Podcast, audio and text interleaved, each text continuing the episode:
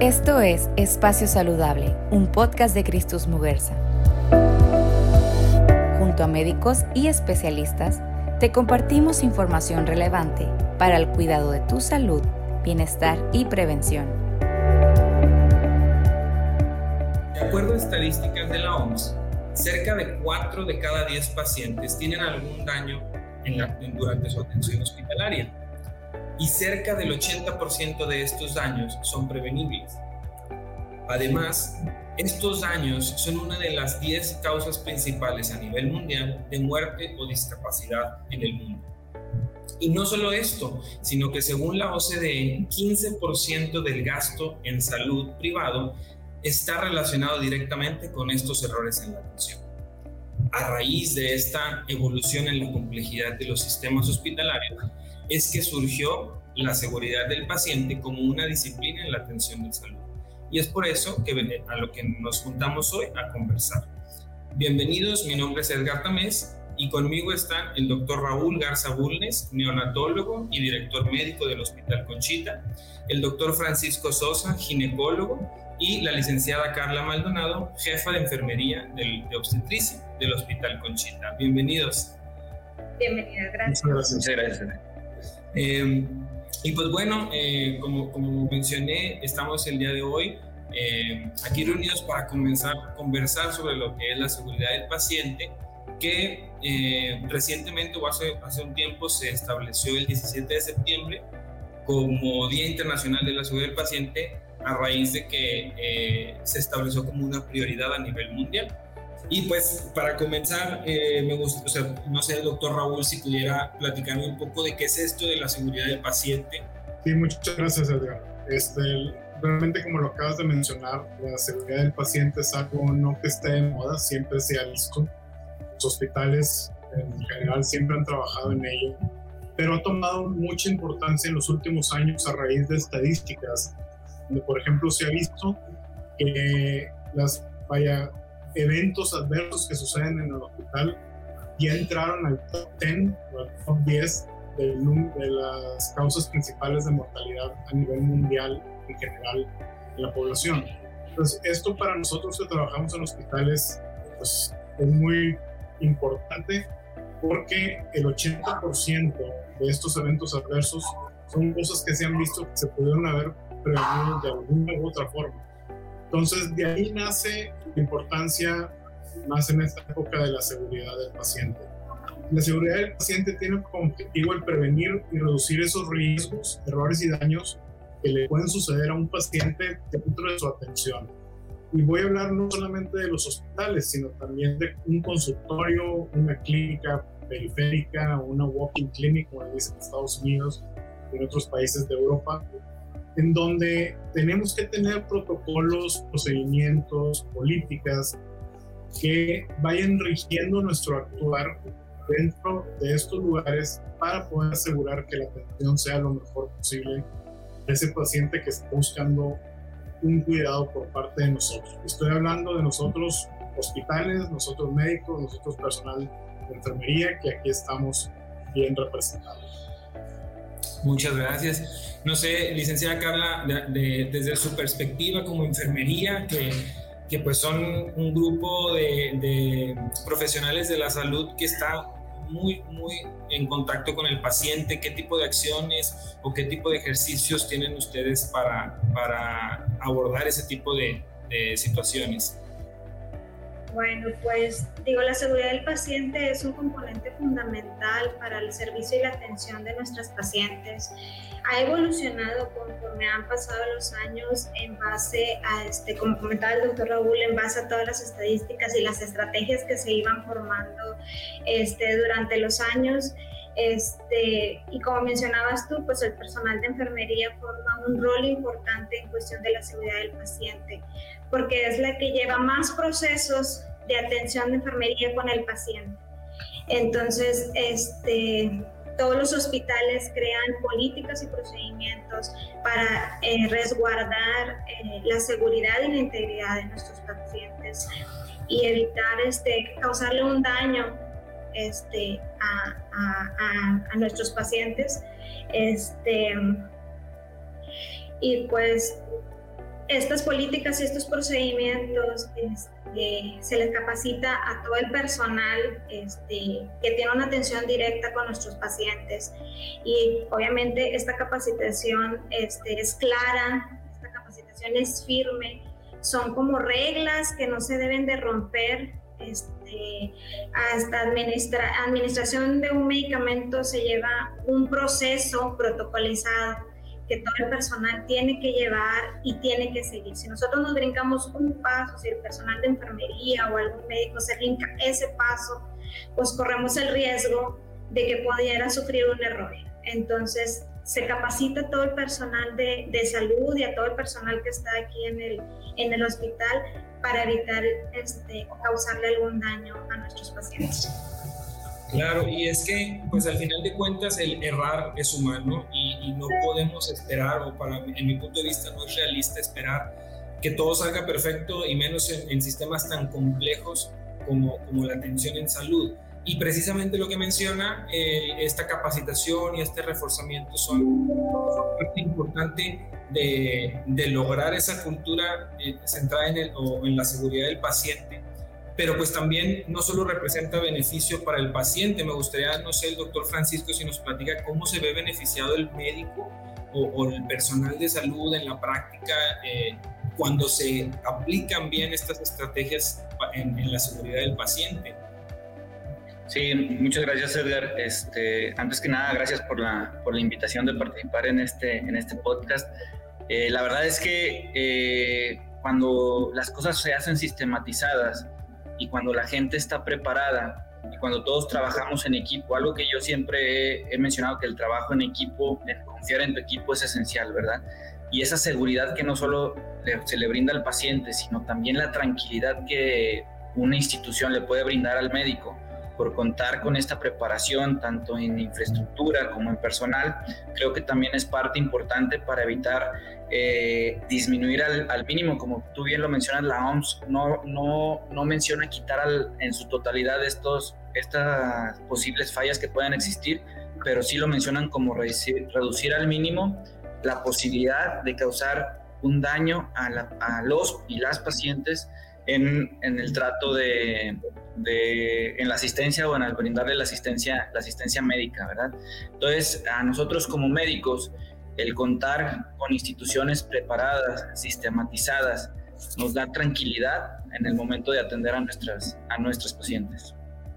Claro, y creo que, que da usted en un punto clave, que, o la palabra clave que es sistematizar, que precisamente de acuerdo a la OMS pone como un factor clave el que el proceso de reporte de errores y de, eh, digamos, estos momentos en los que hay un daño al paciente se vea de una manera sistemática y no se enfoque en la persona. Y creo que eso es un punto clave y bien lo dice usted a la hora de trabajar en equipo y qué mejor hablar de trabajo en equipo y, en este caso en particular que vamos a hablar sobre la seguridad materno-infantil, que tenían tres expertos en esa área, un neonatólogo, un ginecólogo y una enfermera en obstetricia, para que pues nos platiquen ahorita ahora cómo cómo aquí en, particular en el Hospital Conchita y en el Grupo Mujerza, qué tan importante es para nosotros esa, ese paciente o todo grupo, este, pacientes en, conjunto que son mamá e hijo, eh, cómo lo abordamos y hay que tener algunos criterios eh, o acercamientos en específico con esta población de pacientes.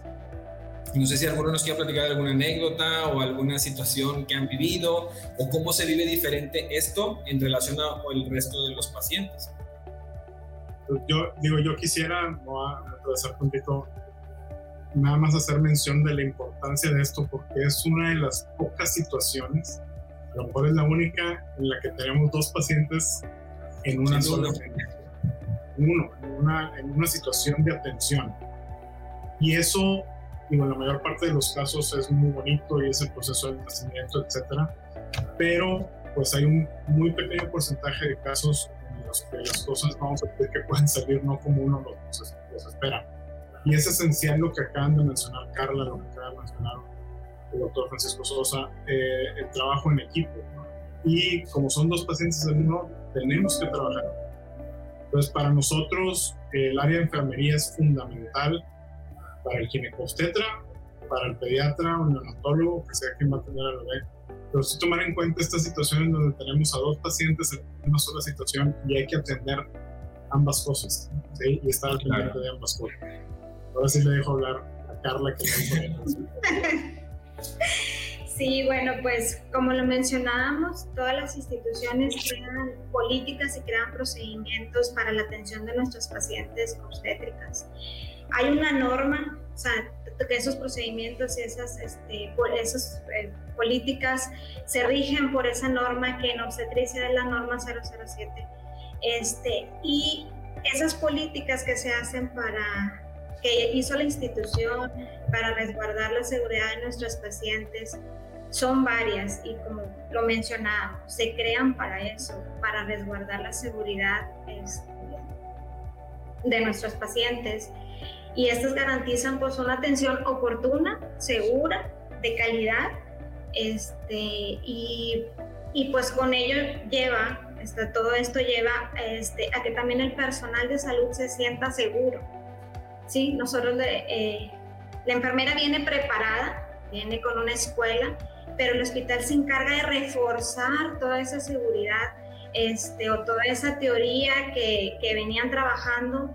Este, se encarga, nosotros nos encargamos de reforzarla para que ellas también se sientan seguras de brindar una atención este, oportuna, como les decía yo, y de calidad. El hospital este, cuenta con un sistema de respuesta inmediata para la atención de nuestros pacientes obstétricas. Este, nosotros le, denominamos código MATER. Tenemos un poquito que se creó con, con este código. Es algo nuevo para varias de las instituciones. Este, nosotros ya tenemos trabajando con este código MATER, llevamos tres años. Este, es donde es un código de, eh, es un código de respuesta inmediata donde se despliega todo un equipo multidisciplinario en caso de que se llegara a presentar una emergencia obstétrica. ¿Qué es lo que hacemos nosotros en, el, el, personal de obstetricia? Realiza una valoración este, obstétrica inicial a nuestros pacientes, donde tenemos nosotros este, tenemos un año trabajando vía digital ya nos estamos convirtiendo en digitales, este, donde se realiza una valoración este, obstétrica que, este, que se le llama triax obstétrico, perdón. Y todas esas preguntas que nosotros le realizamos a la paciente nos da un puntaje. Y si ese puntaje nos da un puntaje alto, es donde también a nosotros nos detona como que hay una situación con esta paciente activamos código Mater y se despliega todo un equipo de, de multidisciplinario para la atención de nuestra paciente. Como decía el doctor Raúl, son dos vidas las que nosotros tenemos en ese momento. Hay que resguardar la mamá, o sea, son nuestra prioridad tanto la mamá como el bebé. Se despliega todo el equipo multidisciplinario y nos ayuda a nosotros, el personal de enfermería que está con la atención de la paciente, a brindarle una atención oportuna, rápida, eficaz, este, y pues da unos buenos resultados, ¿verdad? Este, y pues, bueno, pues el hospital cuenta también en cuestión de seguridad con equipo electromédico a la vanguardia. San Jorge llega la paciente y pues ya ahorita este, todos los equipos se han ido pues renovando para brindar esta esta atención de, de calidad con nuestros pacientes. Bueno, eh, no sé, doctor Francisco, quisiera agregar algo, comentar algo, alguna experiencia, anécdota.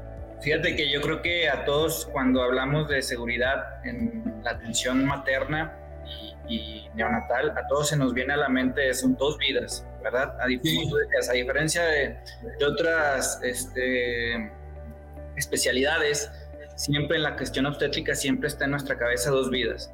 Entonces, yo me imagino que cuando a una mujer le dicen, oye, estás embarazada, pues se imaginan lo mejor, ¿verdad? O sea, ya estamos pensando en cómo vamos a revelar el sexo, estamos pensando en los recuerditos que vamos a dar. Y nadie, exactamente, a nadie los preparan cuando lo normal ya no se vuelve normal y vienen estas posibles este, complicaciones, ¿verdad? Como dice el doctor eh, Raúl, la gran mayoría de las veces, afortunadamente, la gran mayoría de las veces, todo va a salir bien. Pero existe un porcentaje y es cuando este equipo multidisciplinario tiene que estar preparado para ese pequeño porcentaje que este, representa probables complicaciones tanto para la mamá como para el bebé, poder estar preparados para ofrecer una respuesta, una respuesta oportuna. Y sobre todo también está el aspecto humano. Las pacientes y los familiares de las pacientes no están preparados para que nosotros digamos, esto se salió de la, de la normalidad, ¿verdad? Entonces, creo que también ese es un punto importante aclarar, por más sistematizados que nosotros seamos o que, que el hospital sea sistematizado, entender que para toda mamá, ella es la paciente principal, ¿verdad? Tenemos a lo mejor más pacientes ahí en, en el hospital, pero para, para cada paciente es importante este, y para ellos mismos, claro que van a ser lo, lo más, lo más importante, ¿verdad? Eh, como anécdota, creo que, eh, y perdón por ser tan redundante, el trabajo en equipo, el conocer a tu equipo es muy importante. Eh, seguramente hemos escuchado anécdotas de, de personas o de especialistas en donde, ok, yo ya saqué al, al bebito, ya no es, ya hasta ahí, ahí me quedo, ¿verdad? Y no, ¿verdad? O sea, creo que ese, esa conexión que debe existir con tu, con tu equipo en el aspecto de este, cómo está, eh, oye, cómo valorar el caso, eh, las semanas que tiene de embarazo, eh, ofrecer seguridad, si en, si, en, algún momento alguna patología pone en riesgo la vida de la paciente, este, aún estando embarazada, pues platicar con tu equipo de, neonatólogos y de pediatras, decirle, oye, pues el bebé viene así, ¿verdad? Para que ellos también se preparen y puedan evitar complicaciones. Creo que estamos de acuerdo que la mejor manera de evitar alguna complicación es la prevención y la mejor manera de prevenir es estar, estar enterados de estar informados, ¿verdad? Entonces creo que eso, Edgar, es, es fundamental eh, en, brindarle una, una, seguridad y una atención adecuada a, las pacientes, ¿verdad? Muy bien, totalmente de acuerdo.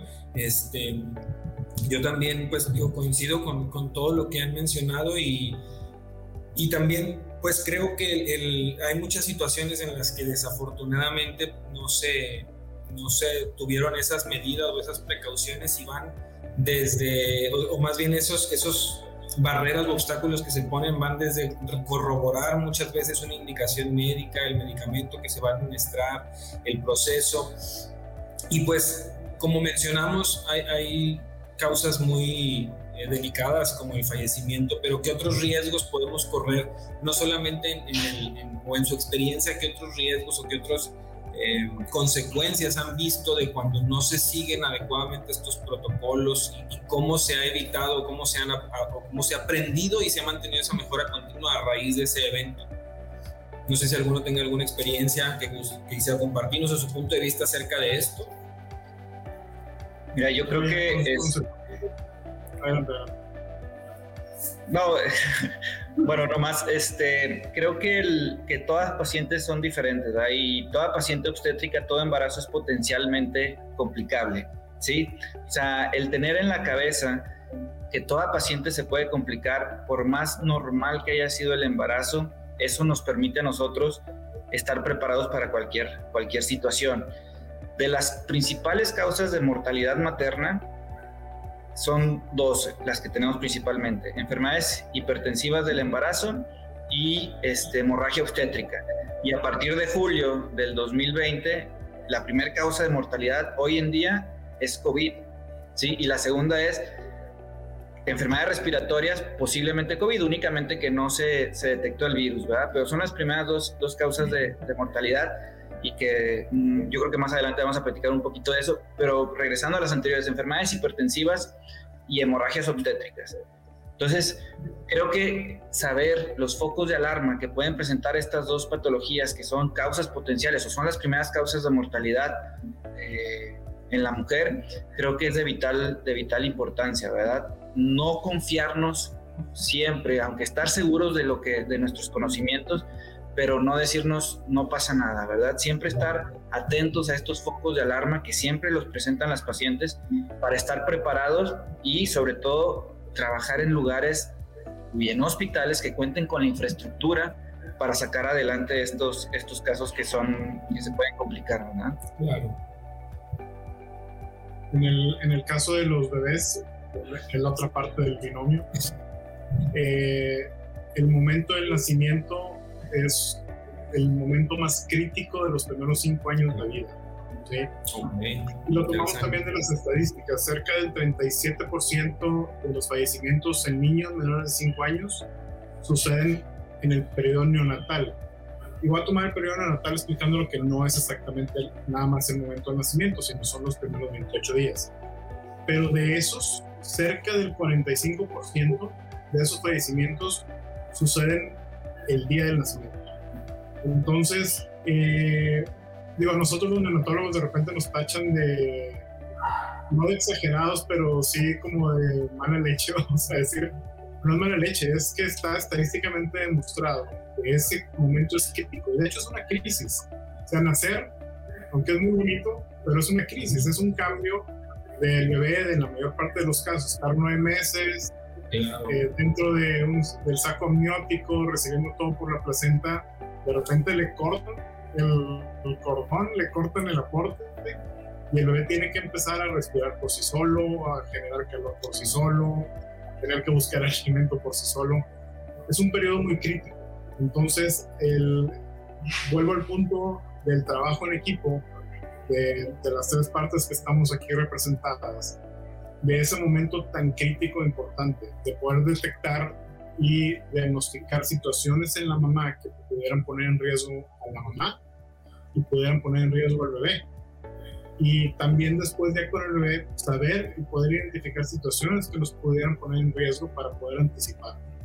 Esto es parte, yo creo, del proceso de eh, seguridad del paciente, en este caso en estos dos pacientes, que los hospitales tienen que llevar a cabo y estar muy pendientes de los procesos, políticas, protocolos que ya Carla mencionó hace un rato que los hospitales tenemos para poder eh, asegurar esa, esa calidad y asegurar y que la atención sea segura para que el pronóstico sea bueno después de cada nacimiento.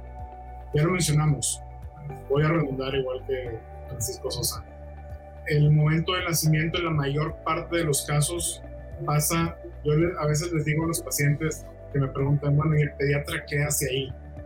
Bueno, básicamente el pediatra, porque el ginecólogo sí le ayuda a salir al bebé, pero el pediatra nada más atestigua que todo esté bien.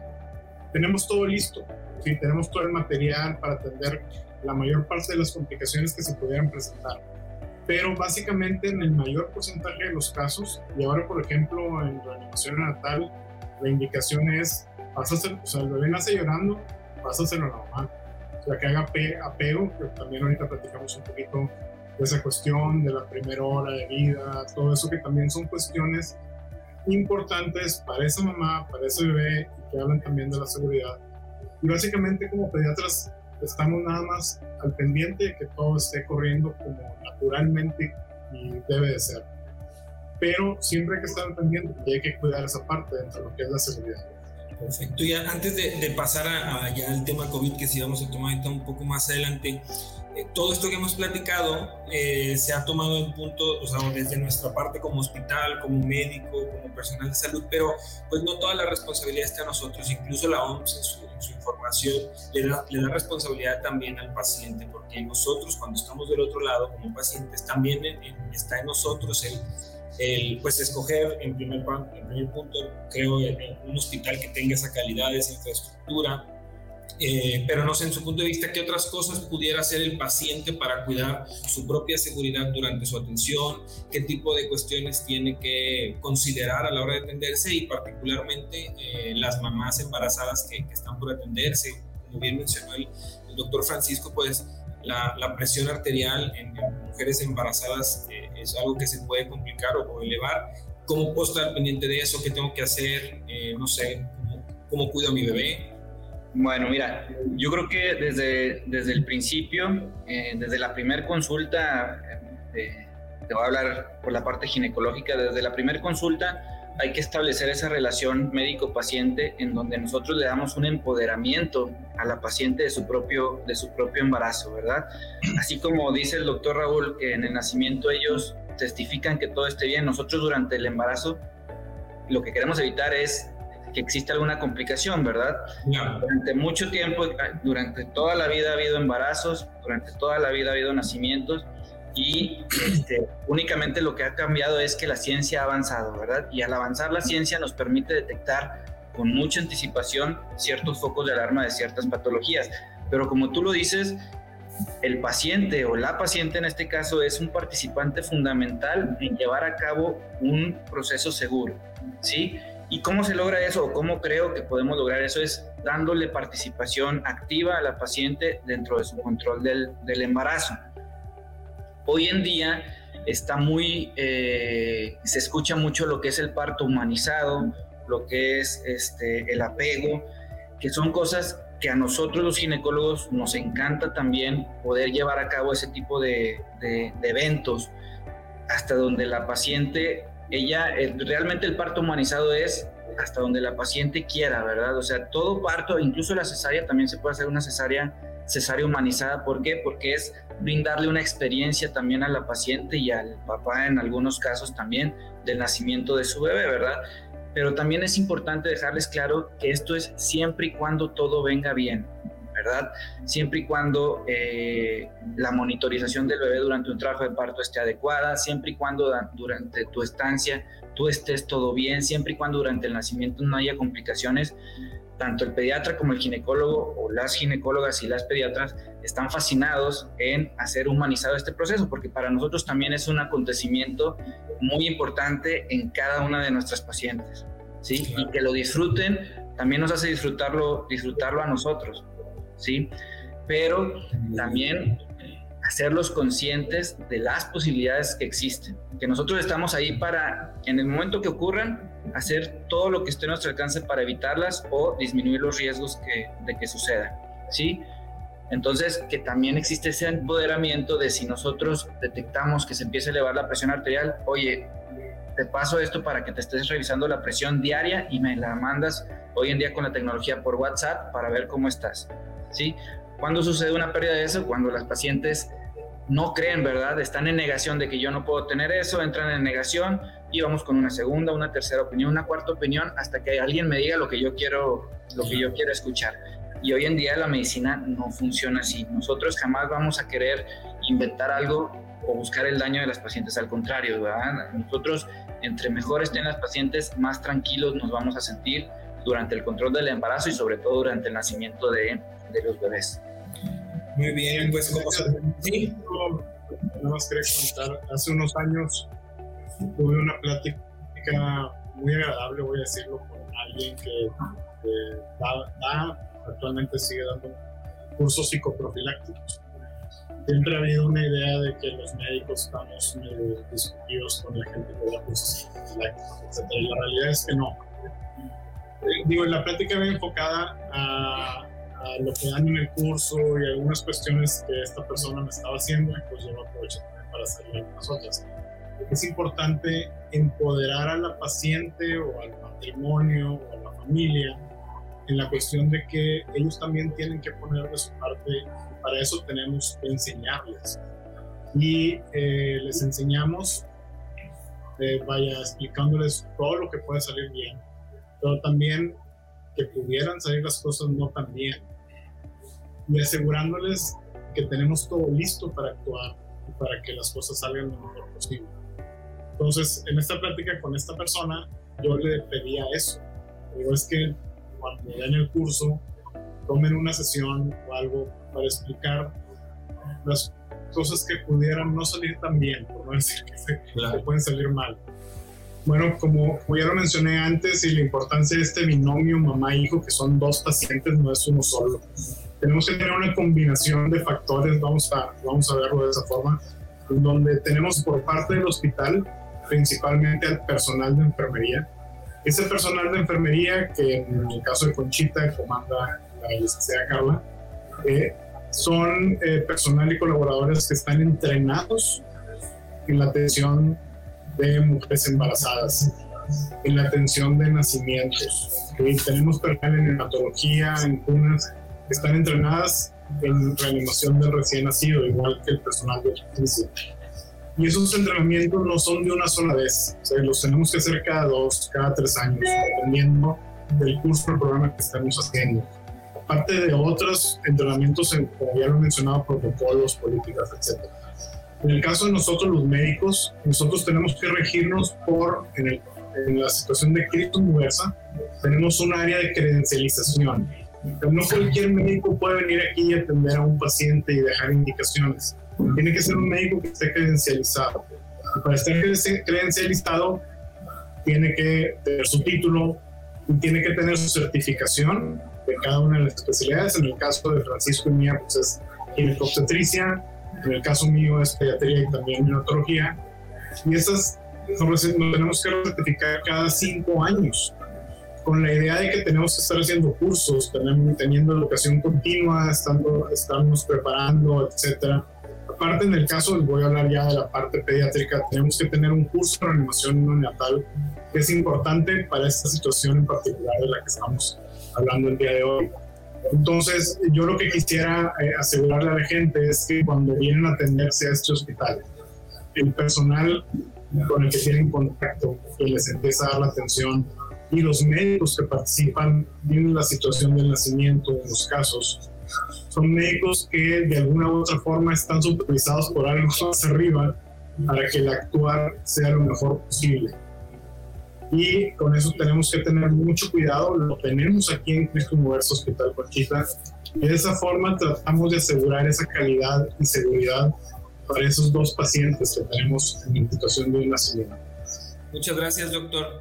Eh, bueno, y ahora sí, algo que, pues, causó estragos a nivel mundial y que ha venido a cambiar mucho en la percepción en general de la medicina, de la salud, pues fue esta pandemia por COVID. Eh, en mi punto de vista, lo que causó, generó fue extender este tipo de prácticas de cuidados, como alguna vez lo hizo la influenza con el gen antibacterial, ahora el uso de mascarillas, el ser más precavidos y prevenir más pero pues sin duda vino también a, modificar algunos procesos o, poner más atención en algunas cosas en la seguridad del paciente, todo esto de la pandemia. No sé, licenciada Carla, si nos quiera platicar un poco en específico en, en el área de maternidad, de obstetricia, cómo vino a trastocar todo esto de la pandemia en sus procesos, en recapacitación, como bien mencionó ahorita el doctor Raúl, qué, qué cambió, cómo lo, cómo lo sienten las pacientes. Eh, el, o en general el proceso de, obstetricia? Sí, claro. Digo, pues, este, en cuestión de el hospital, en el área de obstetricia, el hospital se empezó a preparar previamente cuando, cuando, este, cuando se empezaron a ver los primeros casos este, en, en China. El hospital se empezó a preparar y empezó a renovar todos los procedimientos que nosotros ya teníamos establecidos y se crearon unos nuevos se empezaron a crear nuevos, este, nuevos procedimientos para atender a estos pacientes. Este, se empezó a capacitar al personal con el uso eh, del equipo de protección personal. Este, hubo procedimientos este, que se, nada más se le realizaron algunas modificaciones y como comentaba, pues había procedimientos que sí tuvieron que generarse desde, desde, cero. desde cero, desde el principio, y el personal pues estuvo muy puntual en esa capacitación.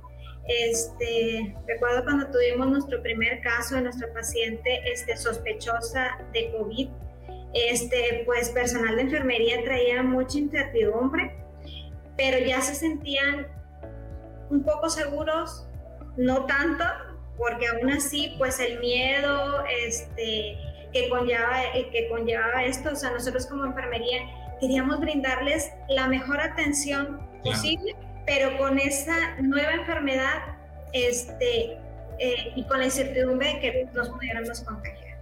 Pero aún así, este, atendimos a nuestra primer, a nuestra primer paciente y por ahí pues consecutivamente se fueron presentando, se fueron presentando más pacientes, pero eso nos dio lo más la seguridad este, de poder atender este, lo mejor posible los procedimientos que se, que se crearon este, con esta parte humana de decir, este, pues es una enfermedad nueva, la paciente también llegaba con toda esa incertidumbre, no nada más nosotros, sino también obviamente la paciente, que era lo que nosotros queríamos, este, y esos procedimientos se llevaron con esa calidad humana, esa atención personalizada este, con una enfermera que se le explicaba desde su ingreso a la paciente cuál era el proceso puntual, quién sí podía estar con ella, quién no podía estar con ella, qué procesos iba a llevar en el área de quirófano, cómo iba a ser su recuperación este, posteriormente al procedimiento que se le fuera a realizar, ya sea parto o cesárea.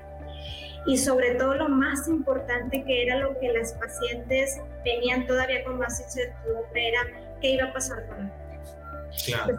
ajá, esa enfermera que entraba con esta paciente le, le explicaba punto por punto cuál era el proceso que se iba a llevar con su bebé, qué cuidado se le iba a brindar, a qué área iba a pasar, este, se le brindaba información a la mamá y posteriormente se le brindaba información al papá porque pues él también venía este, con los mismos miedos y con las mismas preguntas. A veces se veía porque las primeras pacientes nos preguntaban una vez y luego nos preguntaban otra vez y la enfermera tenía que estar contestando sus dudas para que la paciente también sintiera tranquilidad.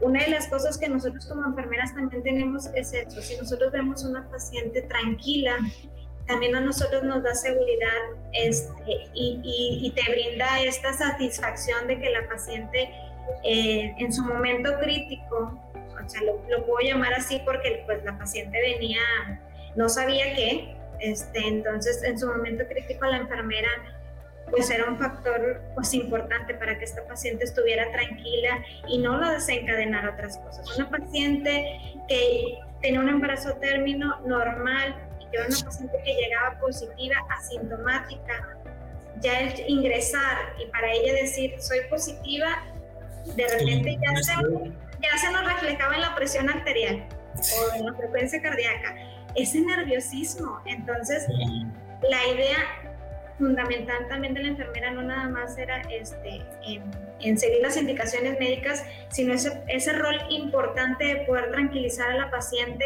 también para que a nosotros no se nos reflejara este, algún dato de alarma con nuestra paciente. La paciente este, da un dato de alarma y pues por consiguiente pudiera ser que también con el, con el recién nacido. Entonces, este, pues sí, fue un cambio, fue un cambio muy drástico. El hospital se fue preparando día a día. Ahorita este, estamos preparados al 100% para recibir una paciente sospechosa o confirmada de COVID. Este, tenemos ya los procesos estandarizados para poderla recibir. Se le da un cuidado integral al recién nacido este, con nuestra paciente sospechosa o confirmada y pues se le brinda toda la, toda la atención necesaria que pudiera llevar, este, que pudiera necesitar nuestra paciente o por consiguiente en el nacimiento el bebé. El hospital fomenta este, el alojamiento conjunto y la lactancia materna y este y pues también se lleva con este proceso junto con el pediatra no me dejará mentir el doctor Raúl ese proceso junto con el pediatra para que a pesar de que la mamá sea sospechosa confirmada de COVID pudiera tener este este enlace este con su bebé. Muchas gracias licenciada. Y ya para ir cerrando me gustaría saber si el doctor Francisco o el doctor Raúl tienen eh, algún comentario acerca de estos cambios que, pues en su caso lo, vivieron ya como, ejerciendo su profesión, su práctica como, médicos, cómo les tocó, como digo, entiendo también que ustedes por su profesión pueden estar en diferentes hospitales. Eh, ¿Cómo han visto estos cambios? ¿Qué, ¿Qué lo bueno, lo malo que han visto de todo esto? ¿O si tienen algún comentario? Bueno, pues este, creo que al, como bien dicen, a todos nos, nos ha movido ahí. Yo creo que hemos pasado por todas las etapas de, del duelo, negación, miedo, este, proyección, bueno, muchas cosas hemos, hemos pasado, ¿verdad? igual que los pacientes, nosotros como médicos también vivimos por todas esas, esas etapas, ¿verdad? Y incluso hoy en día le digo a mis pacientes, lo que hace dos semanas era verdad, mañana puede cambiar. O sea, los protocolos entre los hospitales han estado cambiando, ¿verdad? Y generalmente Grupo Muguerza son unos protocolos y Grupo de otros hospitales son otros protocolos, que todos tienen el mismo fin, ¿verdad? Evitar la propagación del virus y, y el contagio, ¿verdad? Este, ¿Qué ha sido difícil durante esta pandemia? Pues pacientes que se saben positivas, que niegan la enfermedad y acuden a la, a la consulta durante un principio, durante la pandemia y todavía, este, pues incluso la gente a las personas positivas por ignorancia, por lo que sea, los tratábamos, o bueno, no, me incluyo, los trataban como, como leprosos, ¿no? O sea, que no los querían a los médicos, llegó a haber ataques con agua caliente o quemar hospitales. Entonces, por todas esas etapas hemos, hemos pasado y es hasta cierto punto por ignorancia, ¿verdad? Como bien me dice una, una, amiga infectóloga, el coronavirus ha existido por muchos años, ¿verdad? Simplemente ahora la nueva cepa es lo que nos ha, nos ha, empezado, nos, ha empezado a mover y este, lamentablemente su contagiosidad y su letalidad, pues es también lo que nos ha cambiado, ¿verdad? Como ginecólogo que, he visto diferente, pues bueno, operar con unos trajes que nos hacen bajar 10 kilos por, por cirugía, este, con goles que no nos permiten inclusive a veces a veces ver y que por, por querer brindar lo mejor a la paciente hemos llegado a quitarnos los dobles para poder estar, estar viendo bien durante la, durante la cirugía. Hoy en día yo sí trato a mis pacientes igual de empoderarlas, ¿verdad? El COVID existe, el COVID es real. En el momento en que tenga síntomas, a veces no quieren ni hacerse la prueba por miedo, pero hoy en día todavía es cierta la frase, ahorita toda fiebre, toda tos es fiebre, eh, perdón, es COVID, hasta no demostrar lo, lo contrario, ¿verdad?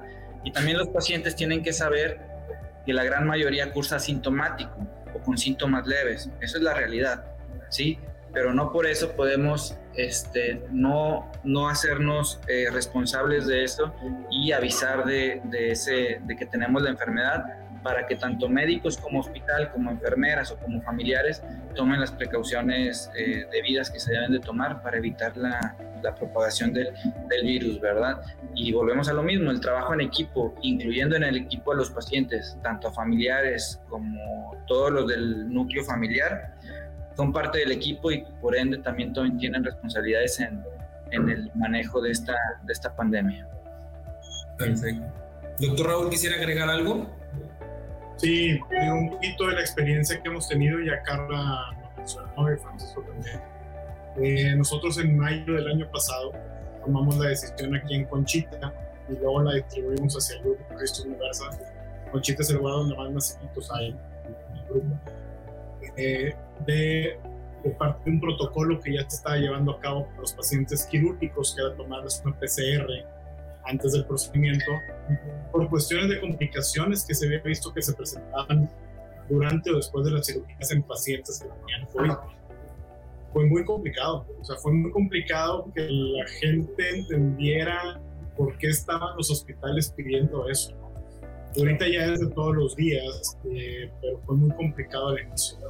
Y yo mucho de lo que explicaba, voy a volver al punto del binomio mamá-hijo, porque no estábamos atendiendo una paciente nada más. Estábamos atendiendo a la mamá y al bebé.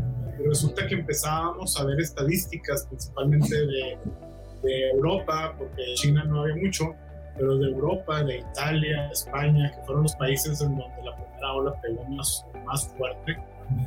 Estadísticas de bebés con COVID posteriores al nacimiento, ¿no? Y la mayor parte de esos casos eran, eran por contagio eh, directo, vaya, no, no, del, no en el momento del nacimiento, sino por un contagio posterior.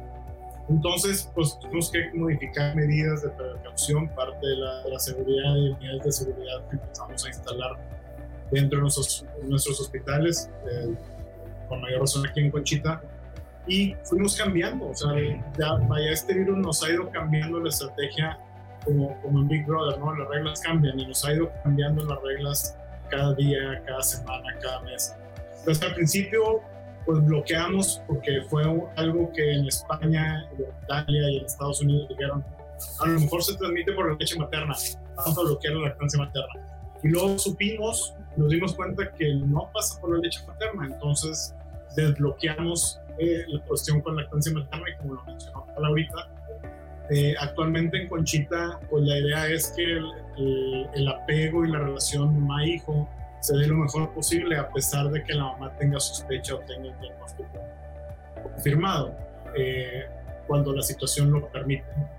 Entonces, este, Esta cuestión nos ha ido llevando a hacer cambios importantes. Eh, hemos tenido en el caso de mamás y bebés situaciones eh, muy leves, como la mayor parte de los casos estadísticamente se hablan.